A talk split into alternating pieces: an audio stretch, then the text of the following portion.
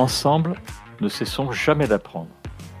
Je suis Gérard Pécou, président de Calimedia, agence digitale de solutions e-learning. Je vous accueille sur Never Stop Learning, un podcast qui vous fait rencontrer des acteurs de la formation entrepreneuriale et éducative d'aujourd'hui et de demain.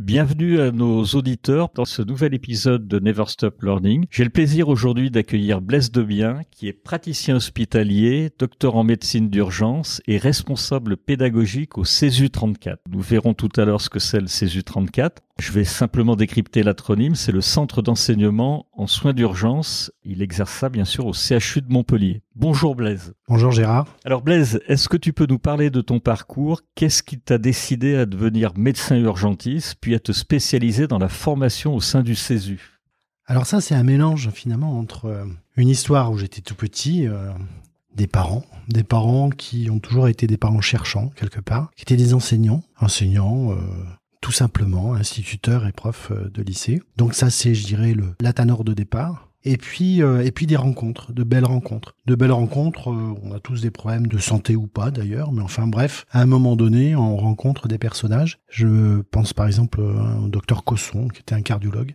qui m'a suivi quand j'étais gamin, mais qui était aussi médecin sapeur-pompier et qui était un des premiers précurseurs, en tout cas, à développer les défibrillateurs en France. Et puis euh, le professeur Cormier, un cardiologue euh, chirurgien euh, parisien, qui m'a suivi quand j'étais tout petit et qui un jour s'est assis sur le bord du lit et m'a dit "Écoute Blaise, je vais te raconter un peu ton histoire et comment finalement on va pouvoir avancer pour que tu sois mieux." Voilà, c'est cette conjugaison de passion, quelque part, qui ont fait que j'ai fait ce choix, que le choix de la médecine.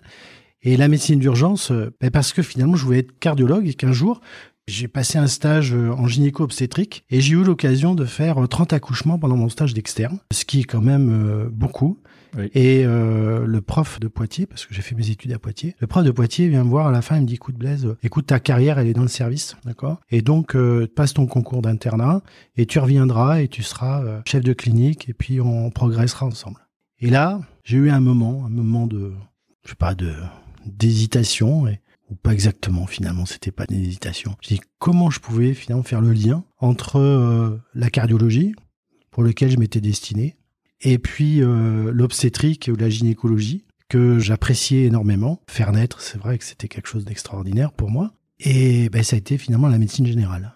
Et donc, je suis destiné à la médecine générale. Grand drame d'ailleurs, parce que le prof de gynéco me dit, mais c'est pas possible tu peux pas faire médecine générale. Et si j'ai fait médecine générale, et quand j'ai fait médecine générale, je me dis, il faut quand même que je fasse le lien avec la cardiologie et l'obstétrique. C'est-à-dire être omnipraticien, c'était une priorité chez moi. Et donc j'ai fait médecine d'urgence parce que ça permet de lier à la fois la cardiologie, en effet. C'est des périodes aiguës, hein, difficiles. Traitement de l'infarctus, la prise en charge de l'infarctus, du trouble du rythme. Et puis aussi, ben, l'accouchement inopiné, c'est quelque chose d'extraordinaire. On voir réaliser un accouchement euh, sur le bord de la route ou dans un véhicule de pompier, il y a quelque chose d'émouvant. J'imagine. On y reviendra après, puisqu'aujourd'hui, tu exerces, je crois, et tu me corriges si je dis une bêtise, euh, en plus d'être médecin urgentiste et responsable pédagogique, donc du CESU 34, et depuis 17 ans, je crois. Donc, euh, on, va y revenir. On entend beaucoup parler depuis le début de cet épisode de CESU. Est-ce que tu peux nous raconter l'histoire euh, en bref, parce que j'imagine qu'il y a beaucoup de choses à dire, mais en bref, l'histoire du CESU. Qu'est-ce que le CESU à l'origine, en quoi ça consistait, ce que c'est devenu? Et en quoi tu interviens comme responsable pédagogique?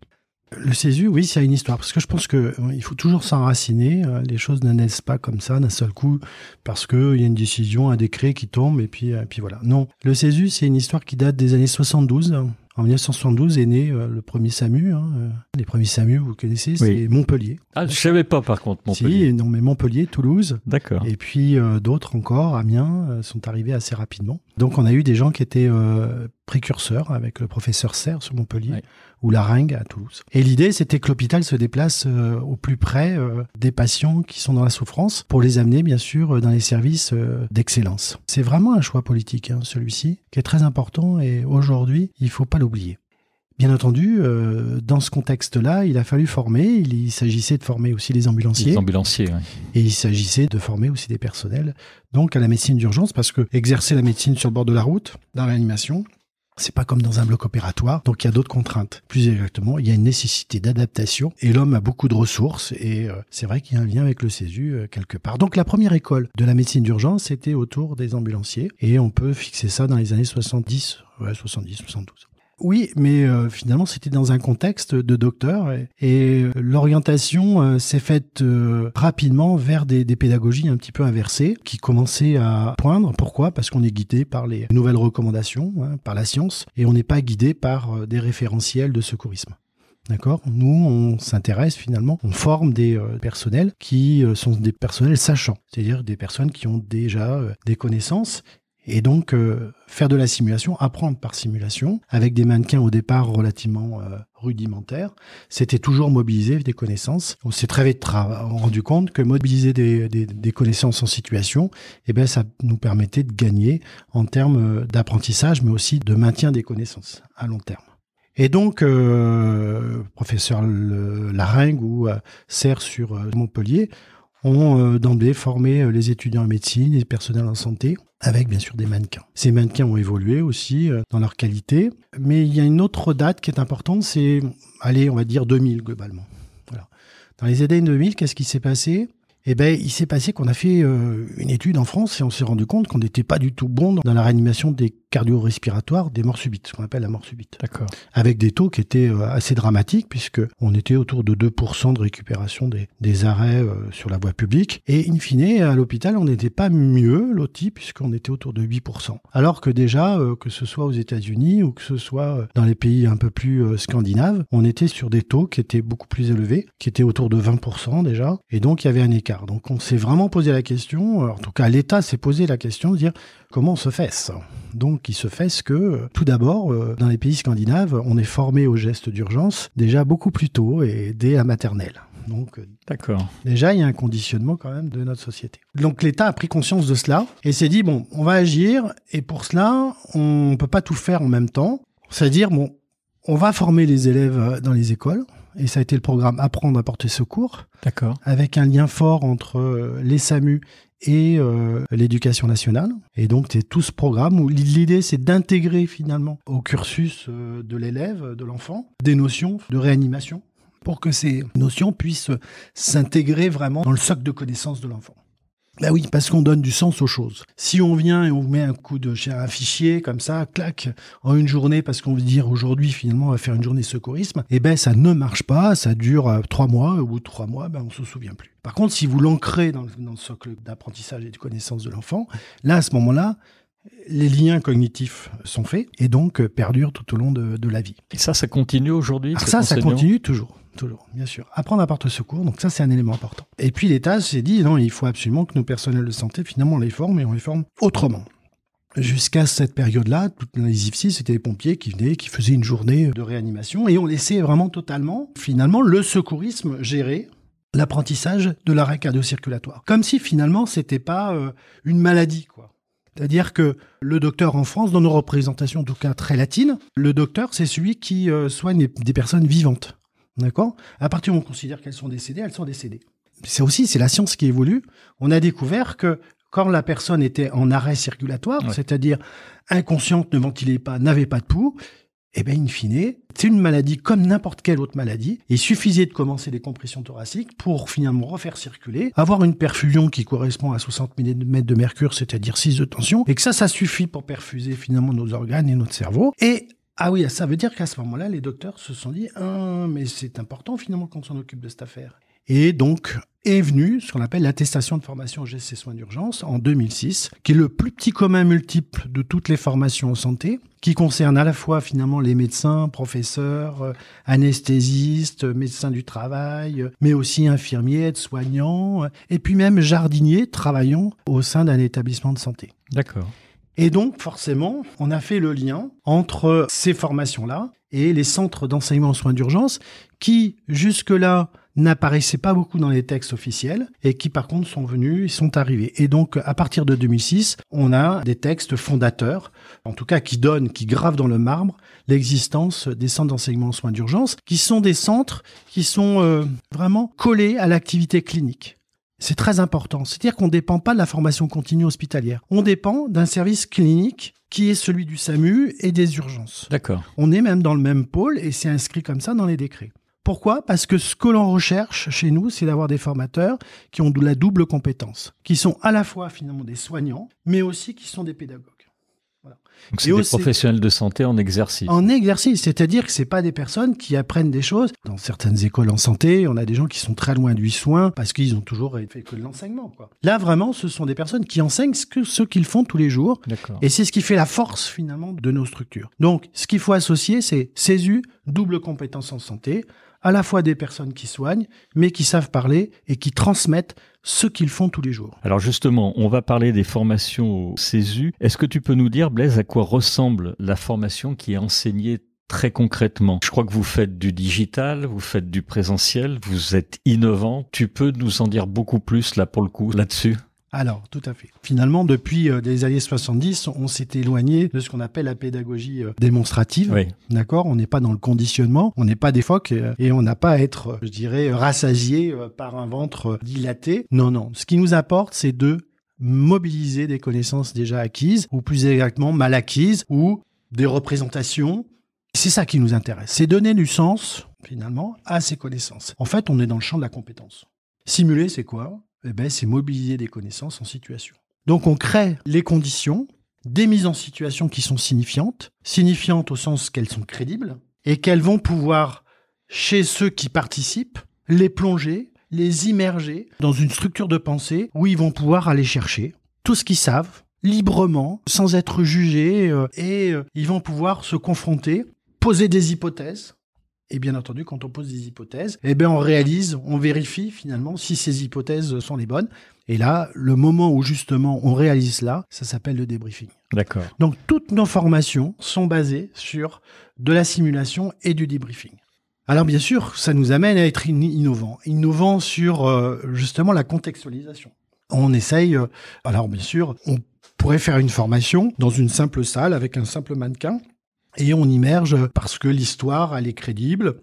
Et bien, rapidement, nos apprenants euh, jouent le jeu. On leur a bien expliqué les codes, hein, que c'était pas la réalité du tout, et qu'il y a vraiment un grand delta entre, entre la réalité. Mais ce qu'on veut, c'est les immerger dans une histoire. Alors c'est facile de les immerger dans une histoire si bien entendu elles sont crédibles comme on vient de le dire. Mais c'est plus aisé encore si vous avez un mannequin qui ouvre les yeux, qui respire, qu'on peut ausculter, qui va pouvoir réagir en fonction de ce qu'on lui injecte. Et ça, c'est sûr, c'est la technologie du mannequin qui nous permettra d'immerger un peu plus nos apprenants dans ces histoires. Et puis, on va le faire dans une pièce où on mettra du mobilier qui correspond à celui de soins. Alors ça, c'est, je dirais, la V2 en quelque sorte. C'est ça, c'est la V2 et vous le faites depuis très longtemps. Et depuis très longtemps. Et là, on est plutôt dans l'idée de dire oui, mais bon, c'est bon ça, cette affaire. Mais on est dans des choses qui sont euh, assez standards, quoi. C'est la vie de tous les jours. Nous, ce qui nous importe pour justement améliorer les performances de la rémanence, ce qu'il nous faut, c'est créer de l'étonnement, de la soudaineté, de la chose atypique qui va arriver, qui va faire douter. L'urgence. L'urgence, mais pas que l'urgence. Oui, l'environnement créer du doute. C'est-à-dire créer du doute qui permettra à ce moment-là à l'apprenant de remettre en cause les hypothèses de choix stratégiques qu'il avait choisis. Et c'est là où il faut finalement, notre recherche aujourd'hui, c'est de distraire. Mais distraire en tant que distracteur. Un son, par exemple, est un distracteur. Vous êtes en train de faire une réanimation cardio-pulmonaire, d'accord Mais d'un seul coup, vous avez, je sais pas, un bruit de glace qui s'effondre. Vous allez perdre tous vos moyens, en quelque sorte. Ok, l'idée, c'est non. Il faut que notre personnel performant soit capable de maintenir ses compétences à tout moment, même si finalement il y a un bruit, de glace. Donc là, on est en train de réfléchir sur de la projection finalement d'images sur les murs. Alors, je crois que vous faites le plus que réfléchir euh, actuellement. un peu plus que réfléchir. on a tous, euh, enfin en tout cas, les personnes qui s'intéressent un petit peu à l'art et puis à cette nouvelle technologie, ont tous été dans la région euh, montpelliéraine du côté des Beaux-de-Provence mm. pour aller visiter les cavernes de lumière. On y est allé. Moi, écoutez, j'ai rêvé. J'ai rêvé. J'étais dans le jardin d'Éden de Bosch et je me dis mais, mais mais quel univers extraordinaire. Et donc notre idée, ça a été de dire ok, très bien on va le faire chez nous, dans nos espaces, et on va projeter sur les murs, on va mettre du son en, 5.1, et on va voir ce qui se passe. Ben, je peux vous dire que euh, l'immersion de nos apprenants et de nos étudiants dans cet univers-là, par exemple une noyade sur la plage avec l'hélico qui arrive, ça percute nettement plus Alors pourquoi percuter? Ben, Percuter parce que ça change finalement vos hypothèses, ça c'est sûr. C'est la vraie vie. Mais c'est la vraie vie. Mais c'est aussi une chose importante, c'est que ça va développer à ce moment-là des ancrages qui sont des ancrages de mémoire. C'est-à-dire que l'étudiant, on va toucher aux émotions. Or, on sait très bien que l'émotion, c'est finalement fondamental dans la mémorisation. C'est clair. Hein, émotion et motivation.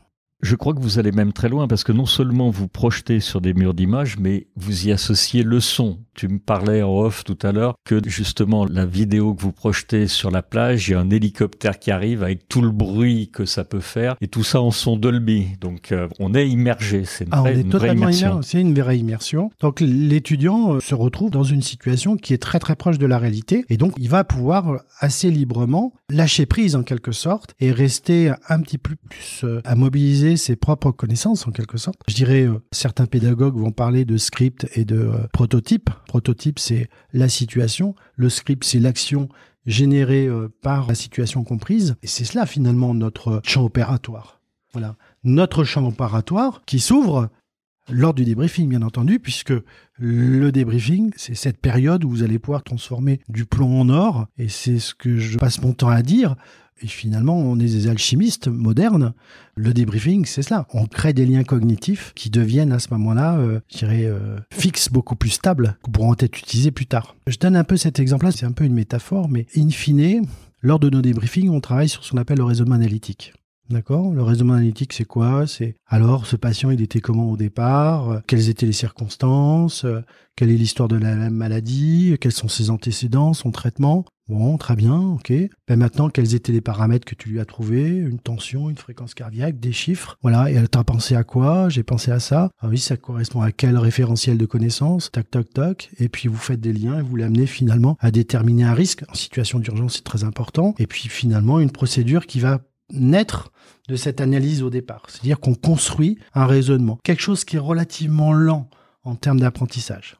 Mais pourquoi? Parce que demain, finalement, qu'est-ce que je veux? Que ce raisonnement qui là a été analytique puisse, lors du sommeil, bien entendu, et à distance, se transformer en intuition, en connaissance enfouie au fin fond de la mémoire au long terme de l'apprenant, et qui, en situation, dans l'émotion, puisse apparaître. Mais ça apparaîtra comme finalement des scripts, et des scripts qui sont justes et adaptés à la situation. On n'a plus le temps d'apprendre là. Il faut que ça vienne. Mais qu'est-ce qu'on va aller chercher dans notre mémoire? Ces histoires qui ont été exercées, qui se sont créées, qui sont apparues lors des mises en situation simulées. Puisque, en fait, quand tu apprends la médecine, on va plutôt t'apprendre une série d'automatismes et toi, ton but, c'est finalement, si je comprends bien, de les sortir un peu de ces automatismes ou en tous les cas de retrouver ces automatismes. C'est pas tout à fait ça, c'est de retrouver ces automatismes dans un environnement où tout peut arriver. Tu me parlais notamment de chirurgiens qui, eux, ont des procédures, c'est super structuré et vous arrivez euh, parce que la cadre de santé arrive euh, en donnant telle ou telle information, ça change complètement l'ambiance de la salle d'opération et vous pouvez tout faire en fait. Alors dans notre apprentissage, moi le mien quand j'étais petit, euh, c'était, euh, je dirais, des connaissances empilées, c'est-à-dire qu'on apprenait euh, les choses l'une après l'autre. Alors ça avait du sens bien sûr entre le millefeuille de dessus et le millefeuille de dessous, quoi, en quelque sorte. Hmm. Bien sûr, on avait tous nos après-midi pour faire des liens cognitifs et donner du sens à ce qu'on avait appris sur le plan plus théorique au départ. Maintenant, on peut plus apprendre comme ça parce que cette foule de connaissances, elle évolue tout le temps. Il faut apprendre à apprendre aujourd'hui. C'est ça. C'est ça qui est important. La durée de vie d'une connaissance en médecine, c'est aller facilement un, an et demi, deux ans. Donc ça veut dire qu'il faut remettre en cause en permanence. Donc il faut apprendre à remettre en cause. Donc ça veut dire que les connaissances qu'on va intégrer, il faut les intégrer par rapport à des mises en situation, à des liens cognitifs. Il faut qu'ils aient du sens les uns avec les autres, comme si vous aviez une carte conceptuelle finalement devant vous, avec des liens entre les différents concepts. C'est comme ça qu'il faut les oui, apprendre. Tout à fait. Et on les apprend en simulation. Donc euh, la raison pour laquelle il faut euh, faire du débriefing, après des mises en situation qui soient simulées ou tout simplement l'examen clinique au pied du patient, parce que là, euh, l'examen clinique a tout son sens avec un débriefing adapté. Ça va nous permettre justement de faire du, du lien cognitif et donner du sens à aux éléments théoriques. Donc ça nous permet de fabriquer de bons prototypes. Derrière, il y a les scripts, c'est-à-dire l'action qui est liée au prototype. Ces scripts, on va pouvoir se les exercer d'abord, jamais la première fois euh, sur le patient, on va les apprendre en centre de simulation. Sauf que comme c'est débriefé, c'est-à-dire c'est intégré justement, d'une manière juste et parfaite quelque part. Ok. Donc ça veut dire que quand c'est mémorisé, parce qu'il y a de l'émotion, parce qu'il y a plein de choses qui fait que finalement, ça va être enfoui. Et comme c'est juste, le jour où ça revient, pourquoi? Parce que vous êtes devant un accident de la voie publique, vous avez un patient euh, qui arrive devant vous, et puis euh, il y a une similitude entre ce que vous aviez vu il y a deux ou trois ans en simulation, et puis le cas qui vous arrive. À ce moment-là, le script, c'est-à-dire ce qui vous amène à agir, eh ben lui, finalement, va se reproduire. Ce qui va arriver, c'est ce que vous aviez déjà intégré. C'est comme ça qu'on apprend aujourd'hui. Et pour augmenter la force, eh ben, il faut davantage encore d'émotions.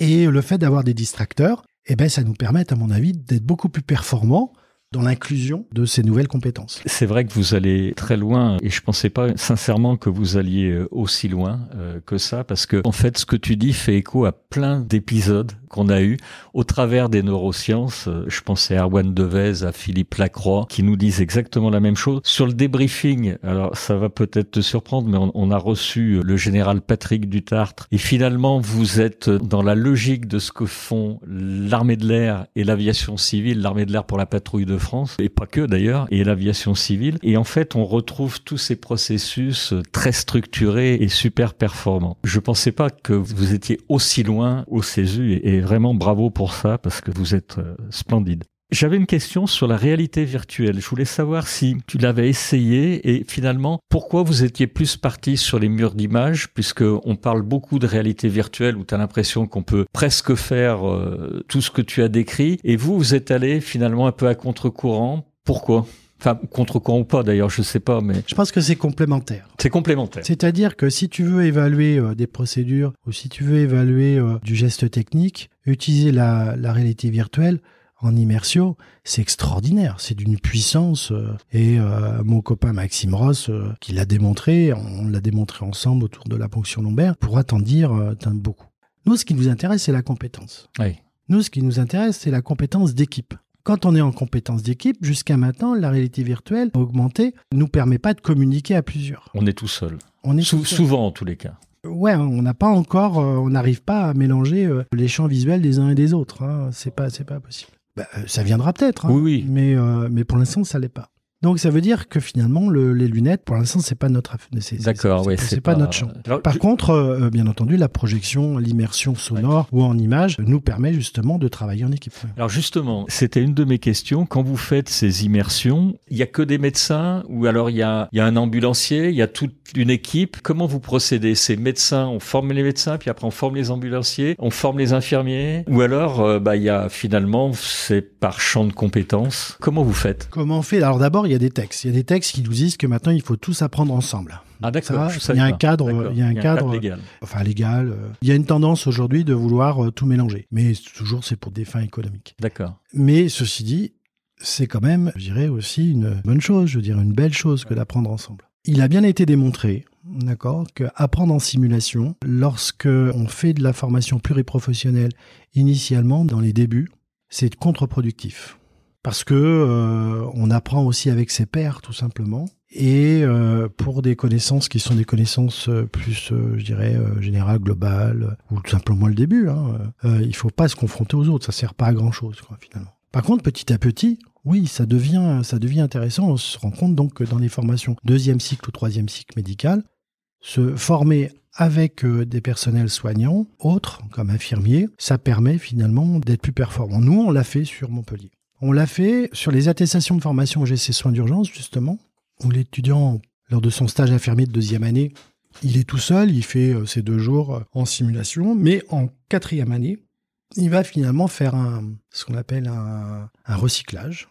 en immersion avec des élèves infirmières de troisième année qui, elles, sortent avec leur diplôme. Et on travaille sur euh, quatre thématiques différentes, une intox, une intox OCO, premier. Deuxième, c'est une douleur thoracique qui fait un arrêt cardio-circulatoire. Le troisième, c'est une personne âgée dans une EHPAD très dépendante et qui fait un arrêt. Et euh, le dernier, c'est une noyade en immersion, en donc, comme on, dont on a parlé. Et là, la richesse, c'est de travailler sur les compétences qui sont les compétences non techniques. Les compétences techniques, elles sont acquises.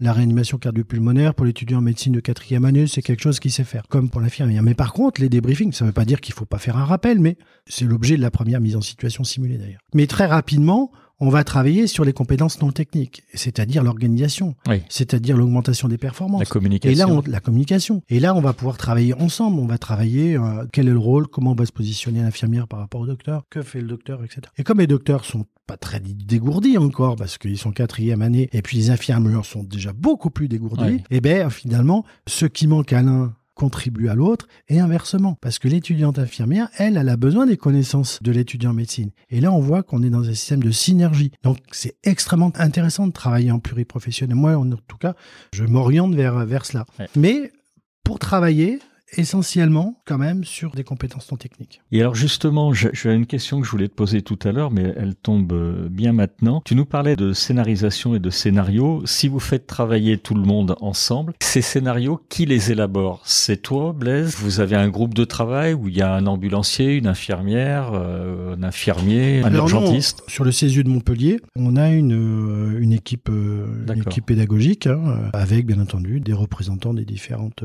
catégories. Et ensemble on travaille sur les scénarios, on les élabore, euh, on les essaye, on les teste. Donc voilà. Donc c'est notre- vraiment un travail d'équipe. c'est un euh, travail d'équipe, euh, c'est de l'auto-évaluation, euh, c'est de l'hétéro-évaluation, c'est euh, pas mal de confrontations, mais autour d'outils qui sont Ouais, des, outils validés, puisqu'on utilise la grille d'élaboration de scénarios de la Sofrasim, qui est notre société savante nationale. Nous, on travaille avec Nîmes, on l'a un petit peu modifié. Bon, c'est normal, on est du sud de la France, on prend pas les choses forcément argent comptant, mais en tout cas, on a un très beau travail collaboratif avec Nîmes sur cette question-là. Donc, on a un comité pédagogique qui les, élabore. J'avais une question également sur le e-learning, parce que je sais qu'au CESU 34, vous l'utilisez. Ça vous a aidé, ces cours en e-learning, pendant la période Covid? Parce que j'imagine que le Covid dans les hôpitaux, un, CHU comme Montpellier, je sais que ça a été compliqué parce qu'on a, on a eu l'occasion euh, d'échanger ensemble, comme dans beaucoup d'hôpitaux. Ça vous a apporté quoi? C'est complémentaire encore à tout ce que tu as mis en place? Les mises en situation simulées, c'est de la mobilisation de connaissances. C'est ça. Voilà. Il n'y a pas de mobilisation de connaissances tout de même sans connaissance initiale. On est d'accord.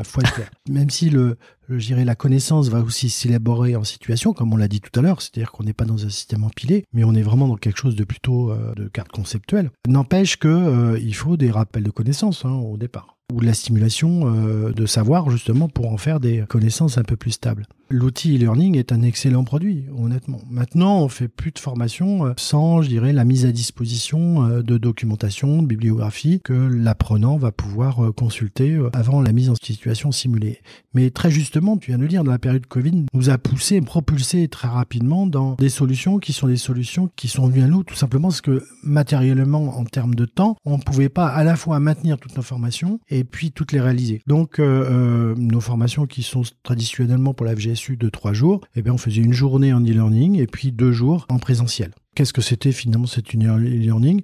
C'était euh, des films que l'on a réalisés ensemble avec des amis ou nous-mêmes, on les a euh, voilà. et avec toujours euh, des parcours pédagogiques, avec des questionnements, des allers-retours et grâce aussi au support mis en ligne par l'ANSESU euh, sur notre site national de l'ANSESU. D'accord. Et donc j'imagine c'est quelque chose que vous allez euh, pérenniser, c'est-à-dire que ça s'est accéléré et ça va être. euh, On peut pas passer à côté maintenant. Euh, D'ailleurs, on a un, un logiciel qui permet de traiter toutes nos euh, demandes de formation. Ça va de l'évaluation de besoins euh, jusqu'à la délivrance du diplôme, en passant par la planification, la rémunération des acteurs, etc. Donc on a un logiciel qui fait tout le processus de formation. Et pour toute inscription, nos apprenants ont la possibilité d'aller sur Moodle, plateforme de voilà, une plateforme de e-learning où là, ils ont des documents qui sont accessibles. Euh, voilà.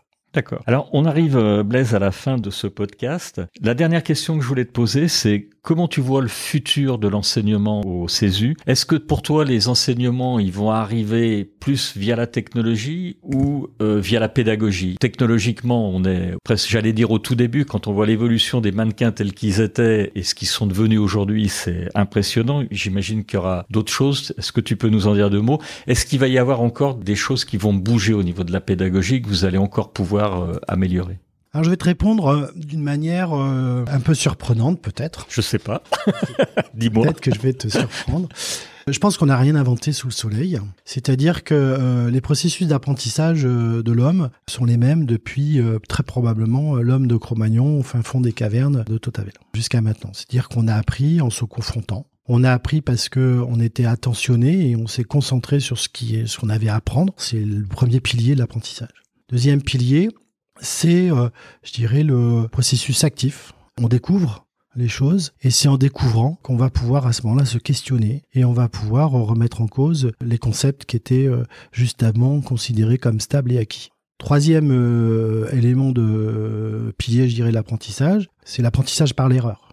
Qui est un élément euh, qui, euh, lui, est... C'est-à-dire, oui, euh, j'ai mis des hypothèses, je me mets en situation, je vérifie finalement si mon hypothèse est juste ou pas. Donc, c'est le caractère un peu scientifique des choses. Voilà, bah oui, un jour, on a mangé de la viande cuite, ce qui a fait qu'on a eu un cortex, et donc on est devenu un peu plus intelligent.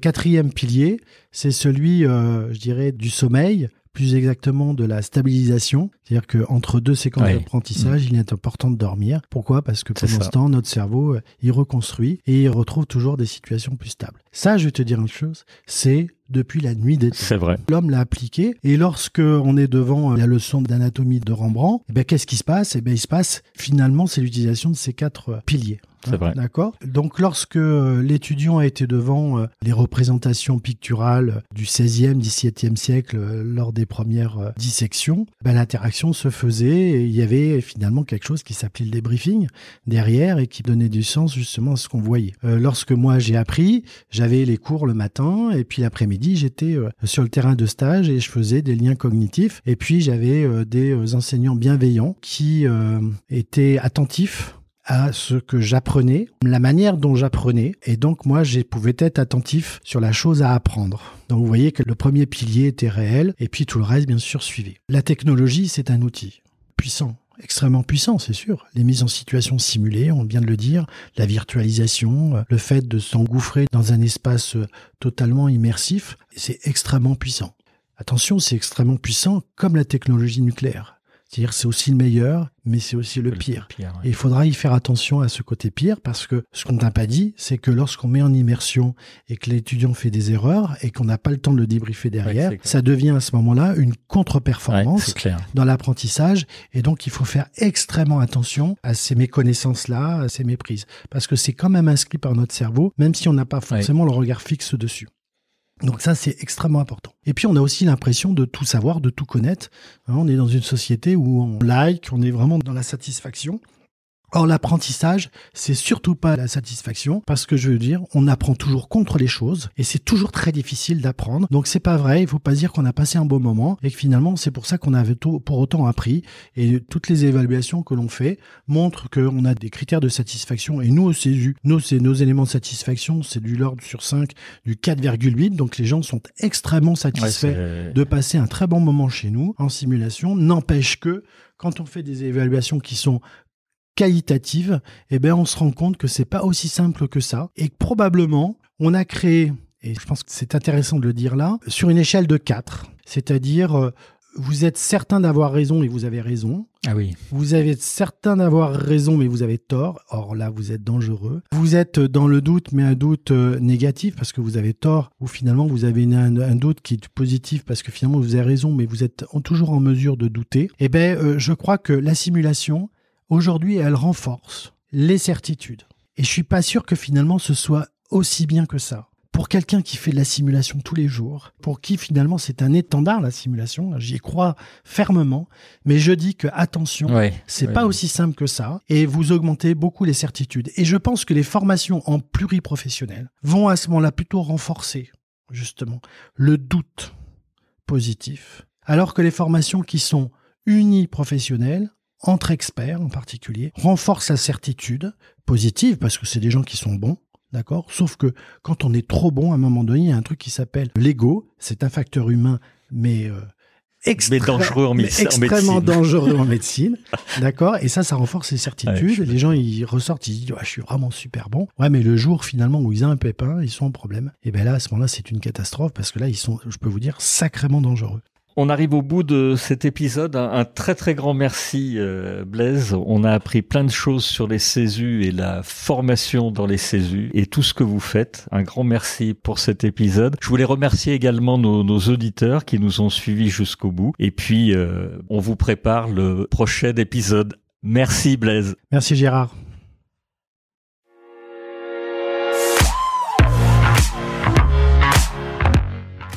Vous êtes arrivé à la fin de cet épisode.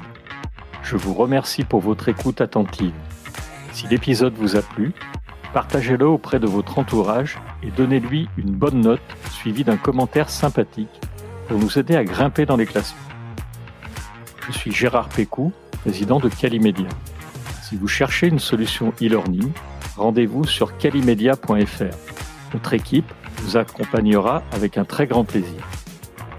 Nous nous retrouverons dans le prochain épisode de Never Stop Learning pour qu'ensemble, nous ne cessions jamais d'apprendre.